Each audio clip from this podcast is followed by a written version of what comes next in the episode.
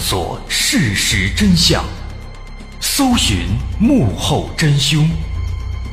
欢迎收听《绝密档案》，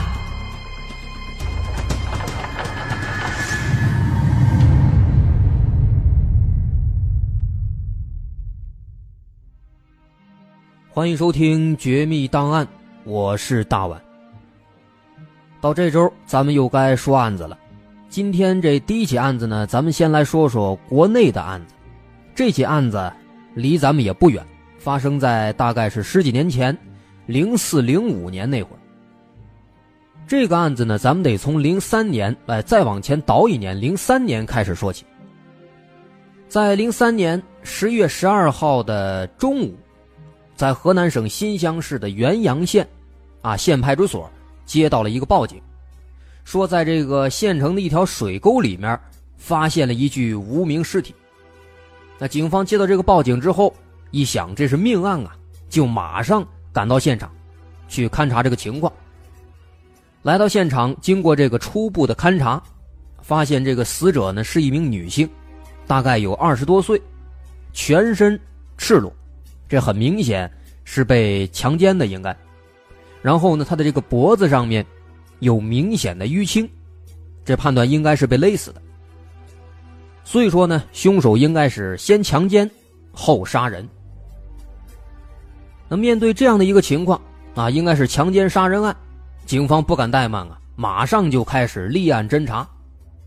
首先呢，要查这样的无名尸体，那往往第一步就是要先查清这个尸体的身份。所以当时警方首先是从这个近期的。失踪人口记录里面，在这入手，同时呢，在周边啊也展开询问，问问这个周边的居民，再有就是查一查现场周边的情况。不过呢，这双管齐下下来，查了一个多月，非常遗憾，没有任何有价值的线索。唯一说比较有用的信息，就是在这个死者的阴道里面发现了精液，这个精液肯定是凶手留下的。所以后来警方又从这精液里面提取到了凶手的 DNA。不过当时单独这一起案子来说的话，只有这么一段 DNA，它其实起不了太大作用，没有对比啊。所以这起案子呢，当时非常尴尬，就这么一直僵持着。直到这个情况又僵持了一个月，总共说到了两个月之后，到了零四年了，零四年的。一月十二号这一天，这一天呢，也是在河南省新乡市，不过这次是在另外一个县，在霍家县，也发生了一起类似的案子。有人在这个霍家县的冯庄镇人民胜利区九号桥的下面，发现了一具女性的尸体。这个死者呢，也是全身赤裸，脖子上被一条这个蓝色的毛巾勒着。啊，很明显也是被勒死的。后来经过法医检验，这个人那也是二十几岁，同样的也是被先奸后杀，而且阴道里面也发现了精液。这么看的话，那这两起案子中间间隔时间不长，两个多月，而且凶手行凶的方式非常相似，所以警方认为这两起案子有可能是一个人干的。于是呢，就对比了一下这两起案件当中发现的这个 DNA，哎，最后也印证了他们的猜测，还真就是一个人干的，可以并案处理。那并案之后，现在这个结果很明确，就是同一个凶手干的，所以也很明显，这是一起连环杀人案。那警方也就更紧张了，开始进一步的做这个调查，还是跟之前一样，先查。最近一段时间，当地以及周边各市的失踪人员记录，啊，查了一顿之后，这次呢是筛选出了一部分符合这个死者特征的这些失踪人员。然后呢，来这个当地警方又开始请求这些失踪人员他们所在地的派出所的协助，调查这些相关人员的信息。最终啊，当时警方就这么折腾了三个月。查了整整三个月，到了零四年四月十九号，终于是有消息了。在最近的这个一月十二号，啊发生的这起案子当中出现的这个无名女尸，根据河南省警方的调查呢，这个人他的名字叫温梅，老家在河南省南阳市的南召县。所以说，现在在这两起案件当中，这第二起案子里面的这个受害者，这个女性尸体，她的身份被查清了，啊，叫温梅。那么现在这个查清其中一具尸体的身份了，下一步其实就好办了，只要查清这个温梅，她是当时是怎么失踪的，怎么死的，哎，这应该就能够找到这起案子的突破口，甚至有可能直接把凶手都能给抓住。于是，警方就以这个温梅作为突破口，开始调查跟他有关系的一些人。很快，他们就找到了这个温梅的男朋友，叫郭勇。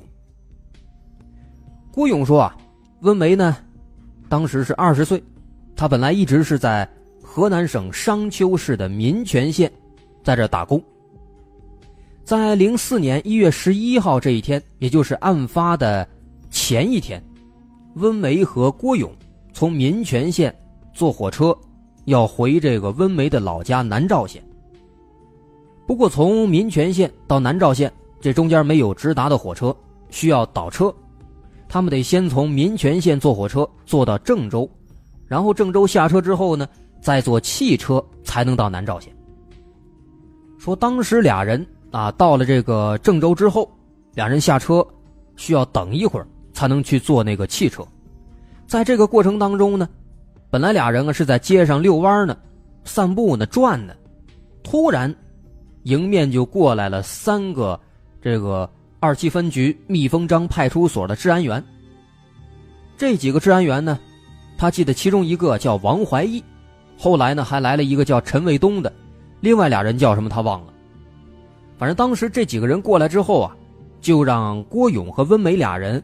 跟他们走一趟，他们俩人当时很纳闷啊，但是人家这毕竟是治安员，叫着去，那只能跟着过去。后来俩人跟着到了这个派出所之后啊，郭勇被罚了两千块钱，那温梅后来啊，据说呢也被放了。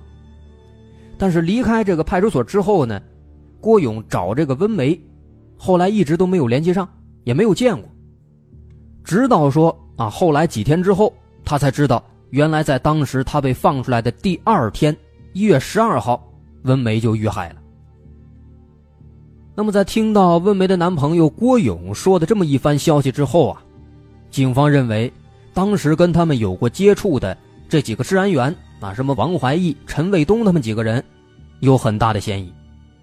于是呢，警方马上就赶到了郑州二七分局的这个蜜蜂张派出所，抓捕王怀义。陈卫东还有其他的几个人。后来在二零零四年四月二十四号，四个人被顺利抓获了。然后呢，警方马上就提取了他们的 DNA 样本，跟之前两起案件当中的 DNA 进行比对，同时呢，也对这几个人做了突击审讯。那不过这四个人他们的这个嘴都非常硬，不管是怎么审，都不承认，没说自己杀人。就光承认当时确实是敲诈了郭勇两千块钱，其他的没有任何交代。不过呢，这不交代啊没关系，很快第二天那个 DNA 的检测结果就出来了，那结果上白纸黑字印的很清楚，这四个治安员里面的王怀义，他就是之前那两起强奸杀人案的凶手，那 DNA 正好吻合。那么现在，不管其他几个人说不说，最起码王怀义这儿那是证据确凿了。就算他是有一百张嘴，那肯定也不可能逃脱得了这个罪名了。所以说，很快，几乎啊也没有经过什么审讯，他就把所有的事情全都给招了。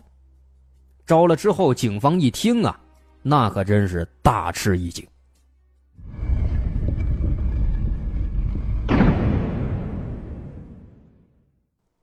那咱们就从这个王怀义开始说。这个王怀义呢，他老家是河南省武陟县，当年他是三十六岁。不过这个人啊，他从小那就不学好，不良少年，仗着自己当时这个身体确实比较强壮，天天就胡作非为。后来中学毕业之后也不上学了，天天游手好闲，跟一些那个小混混混在一块。那时间长了，那自然也就学坏了。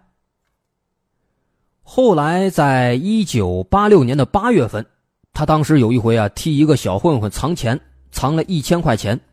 那这一千块钱呢，其实他不知道，这是这个小混混偷来的。那后来这个小混混被抓住之后呢，就把王怀义给供出来了。那王怀义就因此被判了一年劳教。后来出来之后呢，他还是不学好。之后在一九九一年一月份，抢劫，但是没成功。后来也给抓住了，被判了五年徒刑。之后到一九九四年，他申请假释，成功的又出来了。那这是在案发之前。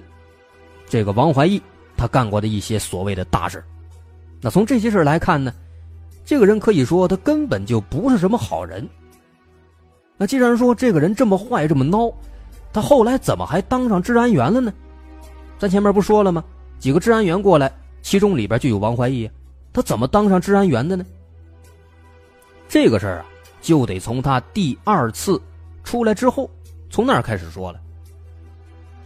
说王怀义呢，这个人，他是个聪明人，他这前前后后进去过两回，啊，其实也都没白进去，在里边呢，跟那些罪犯相处时间长了之后啊，他就掌握了一个比较特殊的技能，这个技能很有意思，走到大街上，他就冲这些人群扫一眼看一眼，他就能够看出来谁是好人谁是坏人，谁是小偷，谁是小姐，谁吸毒，哎，他一眼看过去，八九不离十。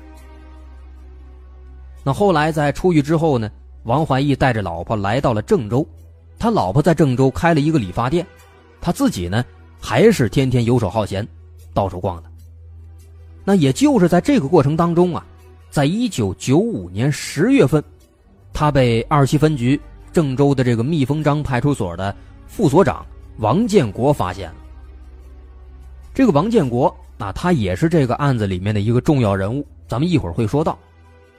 就说当时这个王建国，他认识王怀义之后啊，他就发现王怀义哎有这么一个特殊的技能，发现这个技能有意思，于是他就让这个王怀义呢当自己的耳目，专门去找这些违法乱纪的人。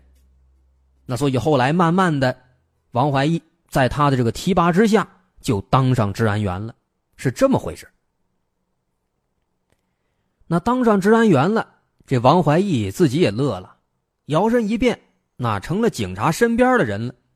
那自此之后呢，他就开始利用治安员的这个身份，到处是招摇撞骗、敲诈勒索。那至于他这个敲诈勒索的方式，就跟刚刚咱说的那个郭勇的遭遇一样，先把人那给带到派出所来，然后呢，不管这个人是不是坏人，给他安一个罪名，让他交罚款。就这样一来二去啊，他这手里边就攒下了不少这样的不义之财。后来呢，他甚至还用这些钱自己买了一辆面包车，把自己这捯饬的那还有个样子。不过在这个阶段啊，这个王怀义还只是单纯的敲诈勒索，利用自己的这个职务的方便来做坏事他还没有到那个杀人的地步。那他是怎么开始杀人的呢？这个事儿呢？从二零零零年开始说，说在两千年这一年，他认识了一个年轻女子，叫罗燕。一来二去啊，俩人互生好感，他就背着媳妇儿跟这罗燕同居了。后来在二零零零年七月份的一天，罗燕呢找这个王怀义借钱，说要买房，想借一万块钱。王怀义他本来是不想借的，但是这个罗燕跟他说。啊，就说如果说你不借给我，我就把咱俩背地里这些事儿呢，我都告诉你媳妇儿。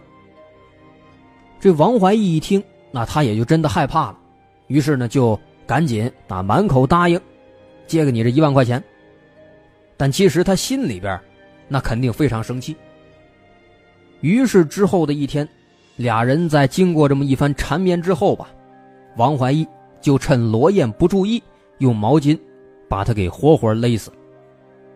所以说呢，就是为了怕自己的这个肮脏的小秘密被别人知道，他就把人罗燕给杀人灭口了。那杀人之后，他把罗艳的尸体包起来，运到了新乡市的一个县城里边，抛尸了。那这是王怀义第一次杀人。这第一次的时候呢，其实王怀义心里边也是非常害怕。他后来呢，也是总怕被人发现，天天也是做噩梦。不过呢，就在他这么担惊受怕的熬了两年之后啊，他发现这两年以来，也没发生什么奇怪的事没有人注意到自己。于是慢慢的，他这个胆子就又开始大起来了。后来，二零零二年三月二十号的晚上，这一天呢，王怀义开着自己的这个小面包车在街上晃悠，偶然间遇到了自己的邻居张霞。张霞这个人啊，长得非常漂亮，那王怀义早就看在眼里，心里边早就开始垂涎已久了。但毕竟因为是邻居啊，王怀义不好下手。那这次这不一样呢，俩人在街上偶遇了。王怀义感觉这机会来了，于是他就把这个张霞接到车上来，俩人聊天嘛，聊着聊着呢，他就挑逗这个张霞，啊，结果没想到啊，张霞还真的相当开放，还真就答应了。于是他马上就带上张霞，俩人跑到郊区里边啊，打了这么一场野战。但是这野战打完之后啊，王怀义心里边他又不放心了，毕竟这张霞是邻居。他一琢磨，不行，怕张霞把这事儿啊给说出去，省得再跟那个罗燕一样，以后再威胁自己。于是呢，他就又决定要杀人灭口。所以说这次也是他把张霞活活给勒死了，后来还把张霞身上的这个财物全都给拿走，尸体呢也是运到这个县城里边随便一扔。就这样。随着这个时间的流逝，王怀义的胆子那也是越来越肥。一年之后，二零零三年三月二十号啊，也是三月二十号，这是整一年了。在这一天的凌晨，王怀义把一个清洁工叫丁花，用车劫持到了黄河大堤上，也是先奸后杀。在此之后，又过了短短一周，二零零三年三月二十六号的晚上。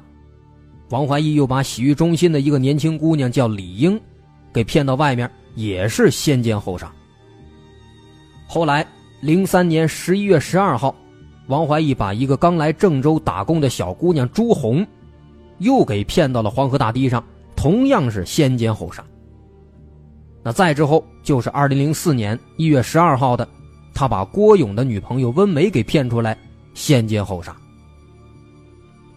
所以说啊，就咱们说的这几个前前后后，王怀义是仗着自己这个治安员的身份啊，坑蒙拐骗，咱先不说，就光这个命案，他就犯下了六起，前前后后杀死了六名无辜的年轻女子。所以很快，在二零零四年九月二十一号，河南省新乡市中级人民法院就以故意杀人罪、抢劫罪、强奸罪、盗窃罪，那数罪并罚。判处王怀义死刑，剥夺政治权利终身，并且没收个人全部财产，分别赔偿给被害人的亲属一到两万元的损失。之后，在零五年一月三十号，经过河南省高级人民法院核准，王怀义被执行死刑了。那么到这儿呢，这个披着羊皮的狼啊，终于是给弄死了，大快人心。但是这个故事到这儿呢，那其实还没结束。王怀义的供述啊，他不仅是说了自己犯下的罪行，他其实还拉出了一大串在他背后的依靠自己的职务便利为非作歹、坑蒙拐骗的治安员，甚至还有警察。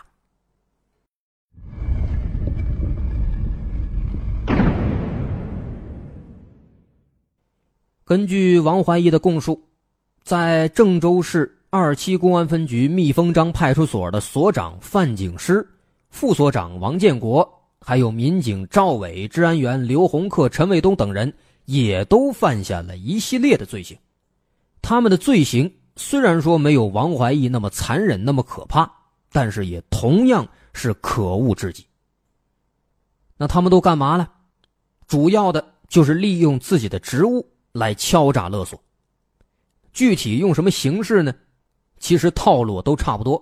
用黑话来说，有两种形式，一种叫干拍，一种叫放鹰。什么意思呢？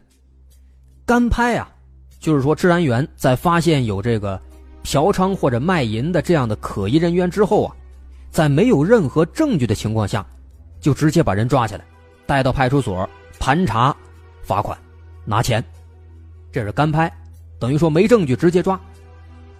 放鹰呢？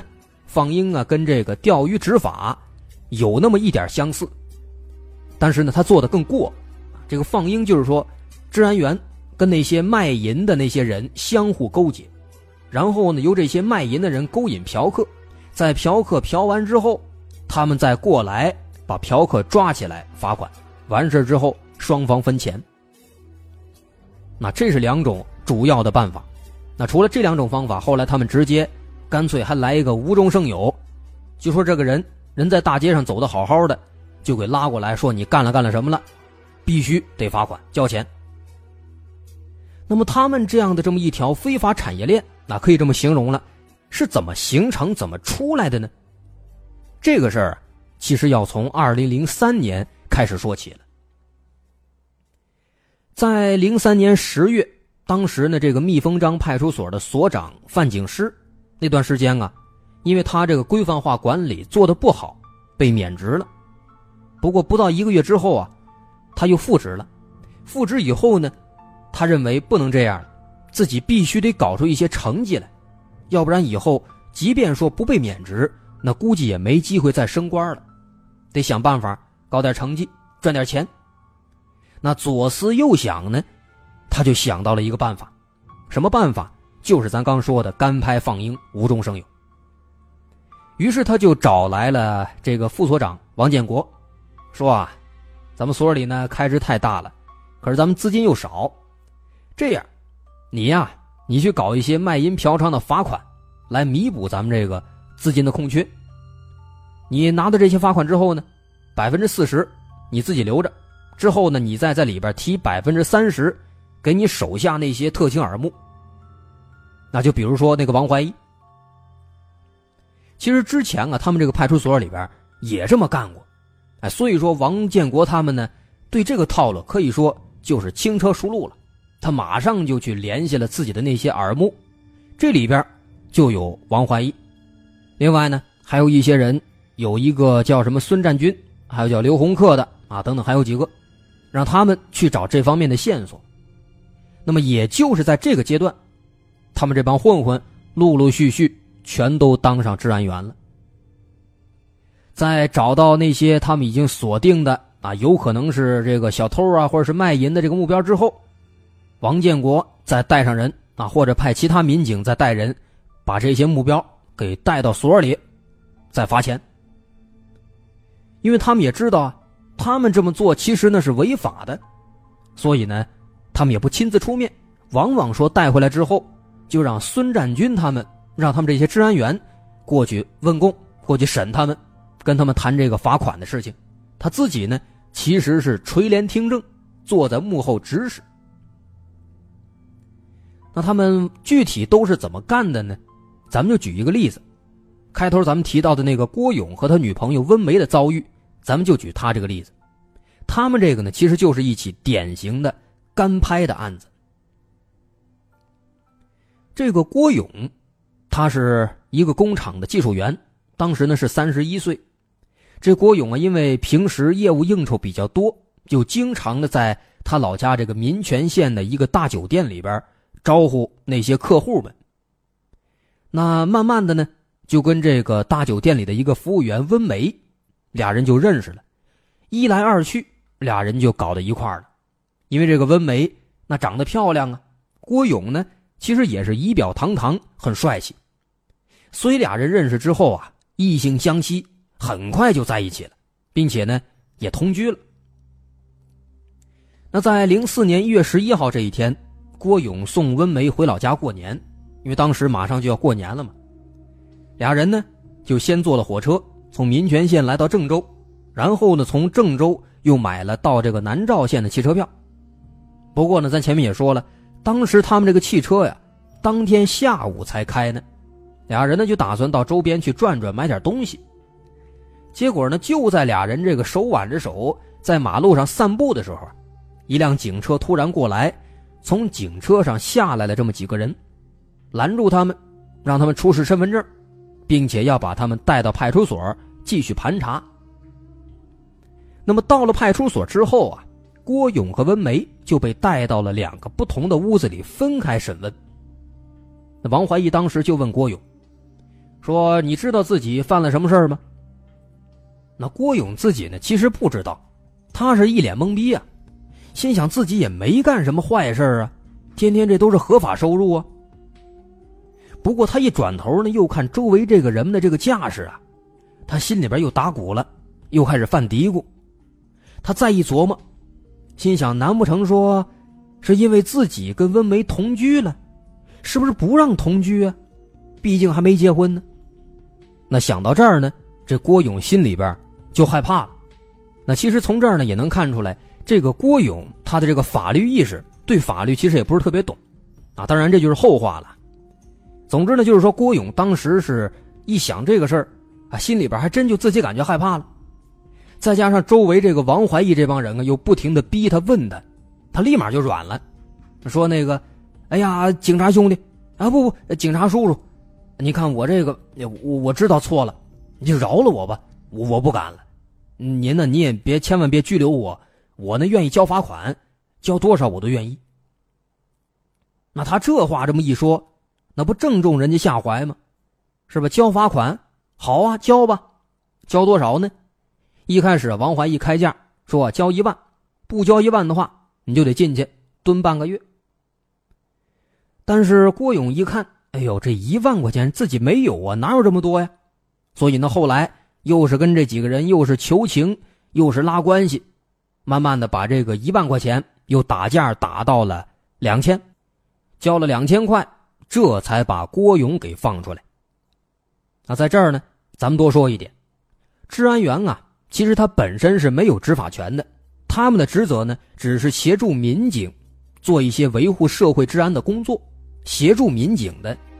不过在这个案子当中，咱们发现，在没有民警出面的情况下，王怀义这几个治安员就敢直接把他们选定的目标带到派出所进行敲诈。这个一方面呢，说明他们真的是非常的猖狂；另一方面呢，其实也说明很多人。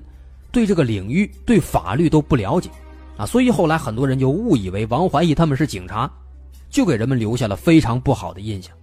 这其实呢也是一个误会。那咱们还是接着说这个案子，说当时郭勇他出来之后，啊吓得马上就跑回自己老家民权县去了。那回去之后呢，他又想起自己女朋友温梅来了，就给温梅这个手机打电话，可是发现怎么打他都打不通。那后来呢？第二天，他为了赔不是啊，回来又请这个王怀义他们吃饭。吃饭的时候呢，他就问这个王怀义，说我那个对象温梅你放出来了吗？王怀义说昨天跟你一块就放了。这郭勇他就纳闷后来呢，他再给这个温梅打电话，还是一直联系不上。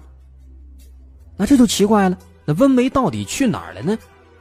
这个，其实咱结果已经知道了。最终呢，他是被王怀义给害了。那王怀义后来交代了，他说当时他们放走这郭勇之后啊，确实把温梅也给放了。但是呢，咱前面说了，温梅长得漂亮啊，那王怀义就对这个温梅的美貌啊也是垂涎三尺，所以临走之前就把温梅的手机号给留下了。